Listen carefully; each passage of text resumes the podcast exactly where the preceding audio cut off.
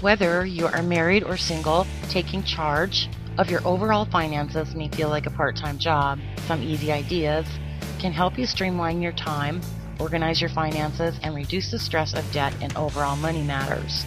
Welcome to Organizing Debts for Better Money Management. Know where your money goes and keep more of it. Chapter 1 Organize the paper. When the mail arrives, make certain it goes in one place. Lost bills can be the cause of uninvited late fees and may damage your credit rating. Whether it's a drawer, a box, or a file, be ordered and make certain other people in the household do the same. Size is likewise important. If you get a lot of mail, utilize an area that won't get filled up too fast. Make it neat. Your bills come every month whether you wish them to or not. Setting them in a cubby hole somewhere and dealing with them later may lead you to draw a blank about their maturity date. When this occurs, you wind up being forced to pay a late fee. If you're willing to get organized, you are able to get your bills paid on time and never have to fret about incurring a late fee. This might take a little bit of time to set up, but only a couple of extra minutes per week to sustain. Make sure you open up your bills. A lot of bills come with unneeded inserts that just take up room in the place where you store your bills. Take out any inserts and recycle them with the outer envelope at once. This keeps clutter from stacking up and taking your focus off the bill itself. Now take the bill and put it under the fold of the return envelope. You are able to label four plastic bins so that each one makes up a week of the month. You are able to simply label them week 1, week 2, week 3, and week 4. Now take your prepared bills and find out the maturity date. If the maturity date is the 8th of the month, the bill goes in week 2 bin. If the maturity date is the 12th, the bill goes in the bin for week 3. Do this with all of your bills and then place the bins on top of one another in order. When week one rolls around, take your bills out and pay them. Then put the bin on the bottom of the pile so that the week two bills are ready for you the next week. Finally, once your bills are paid, you nevertheless have your financial statements to deal with. You want to keep them coordinated as well so that you are able to quickly locate them if you need to. Buy a 13 pocket file folder. Mark the first 12 pockets with the calendar months of the year. The last pocket can be marked taxes. Place your monthly financial statements into the pocket for that certain month. When the year is complete, you are able to label the file folder with the year on the front and store it just in case you ever get audited.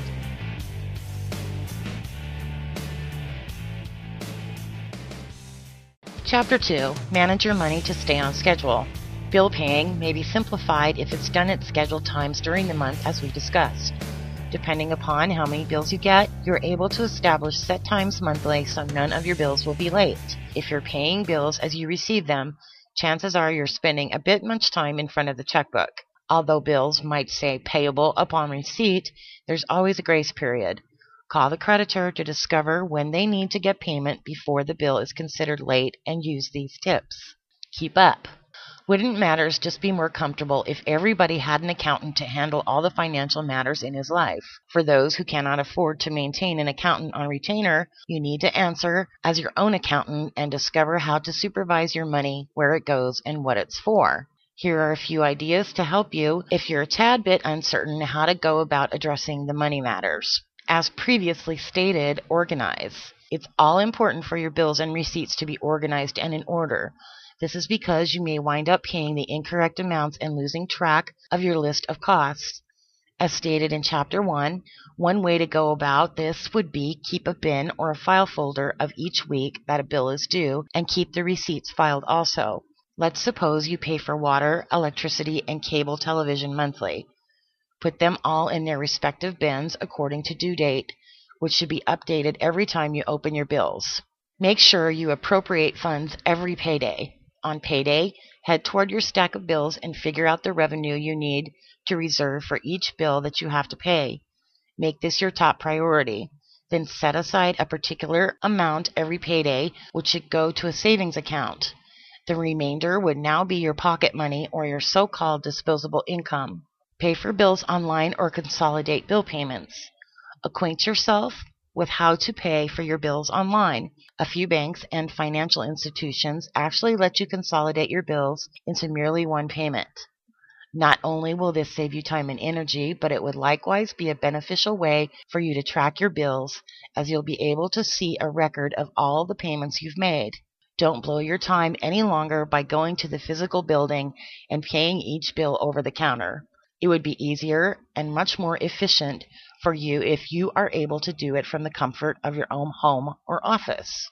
You can always discuss your monthly bills with your loved ones if needed. If for a certain month you notice that your water bill is exceptionally higher than the former months, advise your family members to attempt to save on consumption. If you're open with your loved ones about this, they'll better value money and finances, and they may begin helping out through simple ways like unplugging appliances when not in use. Make sure you review your bills from time to time. Make certain that you don't miss out on any payments to prevent penalty charges and to prevent messing up your budget. Begin with a fresh start every month without any leftover accounts payable so your bills don't pile up. The magic to managing your finances and paying bills on time is prioritization and organization. Sure, everybody wants to purchase the newest car, gadget, clothes, or jewelry, but bills are a fact of life. Rent payments are a fact of life. Mortgage payments are a fact of life. You need to be able to see where your money goes and be organized enough to know how much should be spent for any certain things and how much is left over. Chapter 3 Check your statements. Most individuals capitalize on low interest charge card offers but never read their statements when paying the bill. Charge cards are notorious for utilizing low interest as bait for fresh clients, then switching to higher rates after a couple of months. Make a habit of looking at your statement cautiously to see what rate of interest you're paying monthly and if any transaction fees have been applied. If the rate increases or a transaction fee shows up on your statement, a simple call to the charge card company can often be beneficial in resolving the matter. If not, try to swap your money to a more positive rate. Understand it. Paying delinquent interest on your charge card monthly can total up to an immense sum at the end of the year. That is, if you are able to track your payments. It may be frustrating to forever keep looking for charge card bills that you know came in the mail, but you can't remember where you put them precisely. Before you know it, you'll either make another late payment or worse, altogether forget to pay them.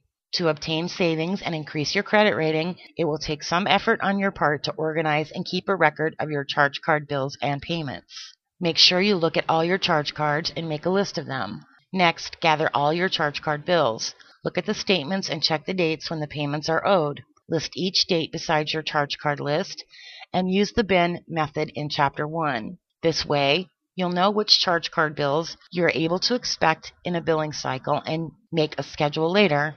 Put your charge card bills into separate bins so that you can't miss seeing them. Place a stapler, paperclip, and pens close to where you keep the bins or file folders. Make sure you keep a small basket or box where you are able to drop all your receipts each time you shop. Make certain that you regularly place all your receipts in this container. At the end of the week, make it a habit to go through all your purchase receipts and sort them in separate files per charge card. Clip them together for easier management and access. When a charge card bill comes in, check the statement. Compare the itemized list of purchases that you've made against all the receipts that you have saved and separated. This will help you to keep track of your purchases, the amount you paid against what is reflected in your charge card bill, and make complaints if you discover discrepancies, whether in your purchases or payments. See to it that you check each charge card bill as soon as it comes in and that the bill is always in the correct bin for timely payment. Attach the receipts to each statement. Write the word paid and a date on those bills that you've paid. You might have to do this a couple of times if you are able to only manage to pay the lower limit. Alternate the utilization of your charge cards based on their billing cycles. This way you don't get deluged with several statements in the middle and end of the month. Make a little record, either on paper or do one utilizing a spreadsheet. Label each column with the charge card name, the total balance, the due date, the lower limit payment, the amount you paid off, the current balance, and when you paid them. Place this with your bins or folders and regularly cross off those that you've paid in full. You are able to then anticipate what is due and see those that you've paid fully. Organizing your charge card bills will keep your regular payments on track, exempting you from worrying and giving you some savings. Keep all your charge card bills for at least one year for audit and quick reference to check purchase and payments. You might find that some charge cards have outrageous surcharges and are worth canceling.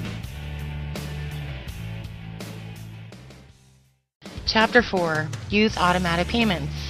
Many banks offer a way to automatically subtract money from your account to pay creditors. Additionally, the creditors commonly offer a lower rate of interest when you sign on for this payment choice as they get their money faster and not late. Think about it as one fewer check to write, envelope to lick, and stamp to purchase. Just make certain you record the subtraction when the automatic payment is scheduled or you run the risk of bouncing other checks. Pay online. Online bill pay may help you manage your bills without being forced to worry about paper bills and checks. We will cover the various types of online bill pay and how you are able to set up online bill pay fast and easy. Once you're up and running, you are able to spend more time on the fun things in life. First, we'll want to make certain we know what type of online bill pay you truly have available. Respective different services are described as online bill pay. Online bill pay provided by your bank, online bill pay provided by your service providers, phone company, mortgage company, and so forth. The beginning type of online bill pay, online bill pay provided by your bank, is a service that sends off money out of your bank account to whomever you wish. In a few cases, these online bill pay services will in reality print a check and mail it to the recipient. If the company you prefer to send payments to is set up inside the bank system, the bank will merely transfer the money electronically when you utilize online bill pay. To establish this type of online bill pay, you'll likely just need a copy of the bill that your service provider sends out to you. Establish a new payee in the name of that company at your online bill pay site. Copy the address and your account number and enter that data likewise. Each time you would like to pay, you'll just put the amount of the bill and you're done. The bank will print and mail a check that will pull revenue from your account. To be secure, you should countercheck with the payees if they have particular instructions for receiving payments through online bill pay. Some payees won't recognize the check as it was printed by online bill pay service. In this case, they might give you an alternate address or other directions. The second type of online bill pay, online bill pay provided by your service providers, is a service that will only let you pay one company, like your phone service, for instance. To establish online bill pay with the telephone company, you'll need to furnish the company a voided check and one or two forms of authorizations. The procedure is really similar to direct deposit, but they call it online bill pay or ACH debit. When you've set things up, you are able to pay your bills without being forced to use paper checks or the mail. Automatic bill pay online. If you truly like to automate matters so that you don't have to think about them, you are able to automate online bill pay. Virtually all online bill pay services will let you establish recurring payments. For instance, you are able to have the online bill pay service attend to your phone bill each month or your insurance quarterly. A different way you are able to let online bill pay keep going on autopilot is to let your service providers pull money out of your account without you being forced to click any place. Put differently, the service supplier just asks the online bill pay company for payment and the payment is made with no activity on your part. If you authorize these forms of payments, make certain you've a good handle on your budget and usable funds. Online bill pay may truly make your life easier. Once you set it up, you are able to reduce lost payments and the quantity of time you spend shuffling papers. Chapter 5 Computerize. Utilizing a software program is a convenient way to organize your finances.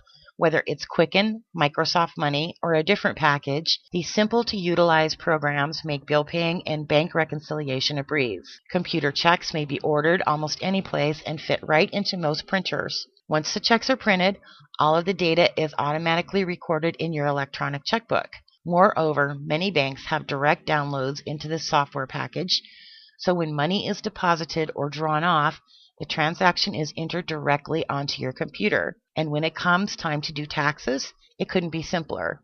Quicken. The reason a lot of individuals decide to purchase a computer is to more adeptly organize their personal finances or even execute a small business. Quicken not only organizes your checking account, but it helps you pay bills, keep track of tax write offs, and develop budgets, financial statements, and reports. Quicken for Windows capitalizes on the Windows user friendly environment. In Quicken, users may trigger the Activities menu to produce new accounts, write checks, pay charge card bills, update balances, establish budgets, create registers, or activate an on screen calculator. With Quicken, you are able to print checks utilizing your computer's printer or use electronic payment to automatically send payments using your computer, modem, and phone line. When you first establish a Quicken bank account, you'll discover yourself in the Register window where all transactions are registered. These transactions include handwritten checks or printed by the computer, ATM transactions, deposits, account fees, and interest and service charges. When producing a Quicken Bank account, the register window acts as a check register like your paper check register. When you record a check in Write Checks, it shows up in the check register and becomes a lasting part of your records. Your balance is updated automatically. Just state what it's for telephone bill, foodstuffs, piano lessons, charity, whatever, and then you are able to produce reports showing precisely where your money goes. Once you get your monthly bank statement, you are able to quickly reconcile it with your Quicken check register. The Quicken charge card register enables you to computerize your charge card records. It can likewise help you keep track of your investitures in stocks, bonds, mutual funds, and additional investments that waver in price. However, this is an advanced feature, so take your time to learn it. Categories are a different handy characteristic.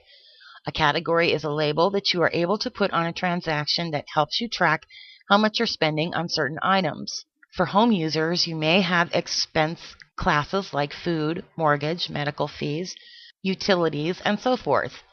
Your revenue categories may include items like salary, bonuses, maternity leave with pay, and so forth. By categorizing transactions, you are able to make a report that totals all tax related income and expenses by class for every month in a year. Some reports are particularly designed to sort out and tally transactions by classes. For instance, you are able to track how much you spend monthly on food, or if you're a small business, you are able to discover what your top three sources of revenue are. Category names which you establish before entering transactions or as you enter may be very particular or general. You are able to even categorize every transaction if you want. You can use pre-formatted reports. These reports may help you analyze your finances in detail. You are able to produce reports that show your spending, budget, tax deductible expenses, cash flow, accounts payable, and so forth. Stored transactions are among the most useful time savers. Quicken can memorize any repeating checks or additional transactions like mortgage payments, utility bills, payroll deposits, and electronic payments to send. When you prefer to enter a memorized transaction, just tell Quicken which one you require, and it enters it into the register for you. The Check Free feature lets you send payment instructions to Check Free through your modem. Then Check Free sends the payment to any person, organization, or corporation in the U.S. per your request. To pay for bills, you start by entering an electronic payment transaction, very much like entering a paper check in the Write Checks or Register window. You are able to also write payroll checks for business use. As you are able to see, Quicken comes in handy. It supplies you with easy to use tools for computerizing your checkbook, budget, charge card records, investments, and more. There are several programs available out there. This one was just used as a basic example of how the programs work. Chapter 6 Direct Deposit Many employers have direct deposit or are catching on. Even unemployment compensation provides direct deposit as a choice to receive benefit checks. On payday, the amount of your paycheck arrives in your account and is promptly available directly in the bank. Direct deposit enables you to handily move money electronically without mailing or signing any checks over to the bank. With direct deposit, your money seems to get to your account faster. When you utilize it for your paycheck, you won't have to go to the bank to cash or deposit your paycheck ever again. Here's how to establish direct deposit. Get hold of the originator of the payment. For instance, if you want your paycheck to be direct deposited, get hold of the human resources or the payroll department of your company. The United States government offers direct deposit for Social Security payments and tax refunds. Get hold of them directly about this service. A few investment and insurance payments might also be directly deposited. Get hold of whoever will be paying you to ask about direct deposit. Next, complete a direct deposit form. This ought to be provided by the organization or person that is paying you. You'll need your bank's routing number, which is published on your checks or can be gotten from your bank.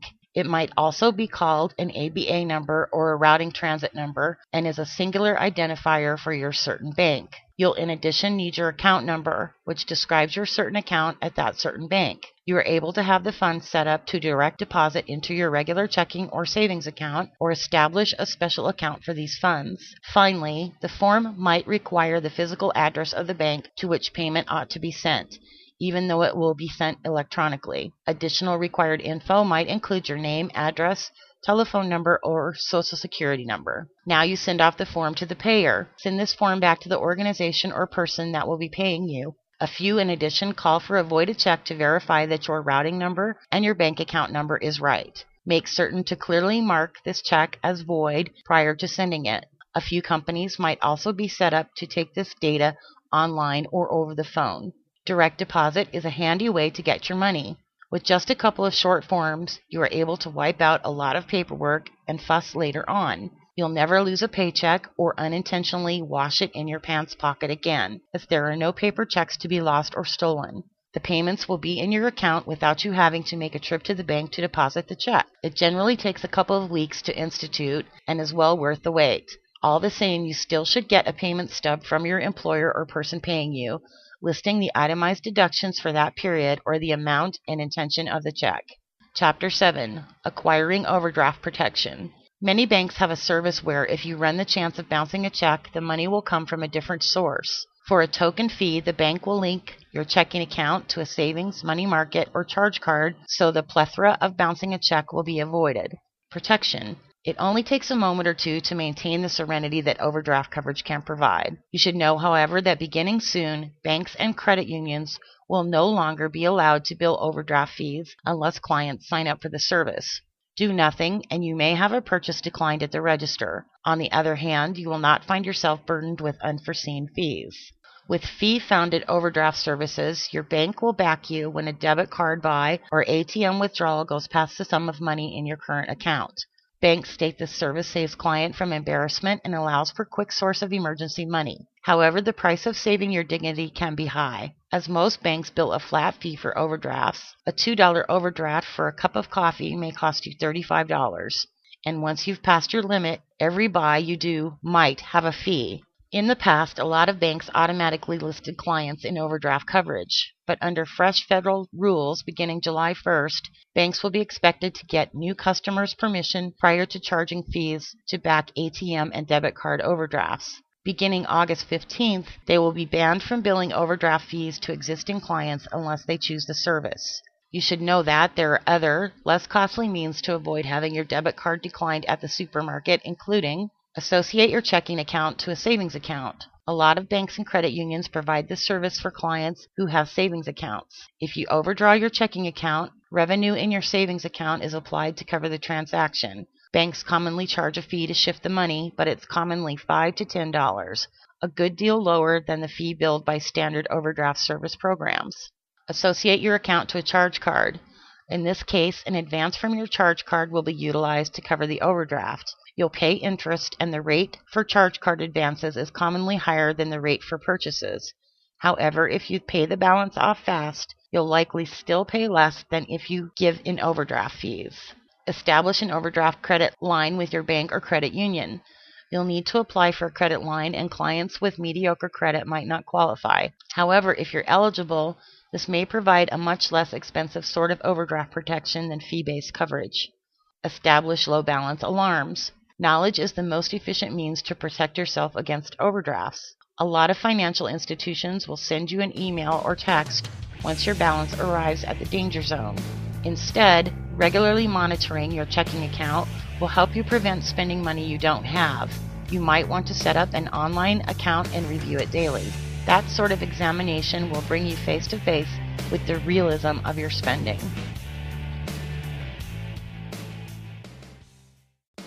Chapter 8 Get rid of unused accounts. Whether it's a charge card or bank account, write a letter calling for the account to be formally closed. Not only will this better your credit score, it's a useful way to prevent money from being scattered all over the place. Don't let department stores and charge card companies lure you into opening fresh accounts by offering positive interest rates and purchase discounts. It's simple for credit to get out of control by taking every credit offer that comes along. Cancel it. You would like to cancel your charge card. Before you gather up your scissors, know this. Canceling a charge card correctly involves more than simply clipping it in two.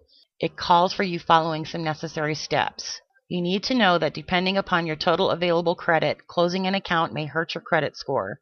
To close credit card accounts without affecting one's credit score, you need to have only zero balances on your credit report for all of your active charge cards. That's because if you have zero balances, your credit use rate is therefore zero, and you can't raise it and possibly harm your score by closing one or more of the active charge accounts. As well, the age of a charge account is likewise worth considering. The time an account has been open is an element in credit scores. A longer positive account is beneficial to credit scores. So ending an older account, in essence, may have a more damaging impact. Closing an account the correct way takes time, patience, and organization, but it's crucial to be thorough in order to cancel your charge card properly. To start the process of closing the account, accumulate and write down the customer service number and the mailing address you'll require. The 800 number is on your charge card, monthly statement, and the issuer's site. The mailing address is likewise on the site and the monthly statement. Closing a charge card that has a balance might not be the brightest thing to do. If you inform the card issuer that you're entertaining leaving, the lender may raise rates of interest on the owed balance. So pay off your charge card fully before you let the card issuer know you're leaving. Or, if you've been burned by a rate increase and you are able to find a balance transfer charge card with a better deal, shift the balance. Once you get hold of the bank's customer service representative, begin by confirming that the balance on your charge card is zero. Don't assume that the balance is zero because you paid the full amount on your charge card bill. Interest rates stay on to accumulate between the time the issuer sent off the bill and when they got your check. When you're sure the balance is zero, inform them that you're canceling the card. Although a few charge card companies will let you cancel without even talking to a representative, others might be less accommodating. Be prepared to have the customer service rep attempt and talk you out of closing your account. They'll be very convincing, so if this is what you choose, then tell them courteously once again by letting them know you wish the account closed at once. For added confidence, just in case the customer service rep makes an error, write a short cancellation letter to the card issuer, addressed to the name provided. Request written verification of the account's closure. This is a must and is to be done in alignment with the telephone call. The letter ought to include your name, address, number, and account number, and particulars from your earlier telephone call. Likewise, state that you wish your credit report to reflect that the account was closed at customer's request. Being additionally cautious isn't a bad thing. Enfolded with the letter, include the check number or a copy of the canceled check or additional payment confirmation that you used to pay for your account balance, as well as the date the check cleared your bank. Create a copy of the letter for your records. In addition, you are able to place your demolished charge card in the envelope with the letter. Send the letter through certified mail or return receipt requested so you are able to prove the company got your letter. Then you wait. Getting the charge card canceled might take a month or two, as a charge card issuer is a big bureaucracy. After that time, have a look at a copy of your credit report to make certain the account is marked as closed on your credit report. If the account seems open, duplicate the process. As you carry out the process of canceling your charge card, you might want to keep thorough notes on who you talked to, what they stated, and when. That way, if anything fails, you'll have all the facts recorded. Once you get a return receipt from your certified mail, keep it with the log you're keeping and note the date the receipt comes in. Chapter 9 Institute Automatic Savings. Make a link from your checking account into a savings account that won't be touched. This may usually be done through the banks, and automatic amounts will be transferred over every month. Most individuals won't put money into a savings account on a regular basis. They might wait till a large tax refund check arrives or another event to actually deposit money into savings, retirement, vacation, college, or additional accounts. If you institute an automatic savings deposit monthly, your accounts will start accumulating faster than you think. Save automatically. Do you have a savings account and all the same find it hard to find money to put into it? This isn't a rare problem, and many individuals find it grueling to save. By and large, when you receive income, it's either straight off deposited into your checking account or you go to the bank to prepare a deposit. Generally, these funds head straight to the checking account, so they're available to pay for the seemingly perpetual flow of bills. Many individuals save money as a second thought. When they get revenue, the money is apportioned to bills, foodstuffs, rent, or a mortgage or daily expenses, among additional things. The only time supplying money to savings is when there is revenue left over. Regrettably, with this backwards thinking, there is just about never any revenue left over to save. Once deposits are made into a savings account automatically and on a regular basis, you don't have to think about it, and the revenue is deposited prior to you having time to worry about expenses or how much money will be left over. Thanks to innovative technology, it is really simple to set up an automatic savings plan. If you presently have direct deposit through your employer or some other form of revenue, you will find the most comfortable way to establish this is to have part of your money directly deposited into your savings account as well. It does not matter if it's $10 or $500. Merely having this happen automatically will guarantee money is saved every time you are paid. If you do not have direct deposit, there is still a simple option available if you do your banking at a local branch. Commonly, your bank may link checking and savings accounts together and constitute automated transfers between accounts at a regular time interval that you select. So if you cash your paycheck every other Friday or receive other funds on a regular basis, you may establish an automatic transfer of a set sum of money from checking to savings to co occur with this deposit. Wrapping up, it all boils down to being organized and making smart decisions. Make certain your paid bills are organized in a container of some sort away from the rest of the house. Keep files for paid bills. Go through your files at the end of every year and throw away bills and receipts no longer needed for auditing purposes. Get hold of your local IRS office to see how long records need to be kept for audits. Generally, federal tax return audits can be done three years back but canceled checks might need to be kept for seven. Consult the internet for auditing and records keeping procedures for your state or region. Follow the tips here, and you'll be well on your way to organizing your finances.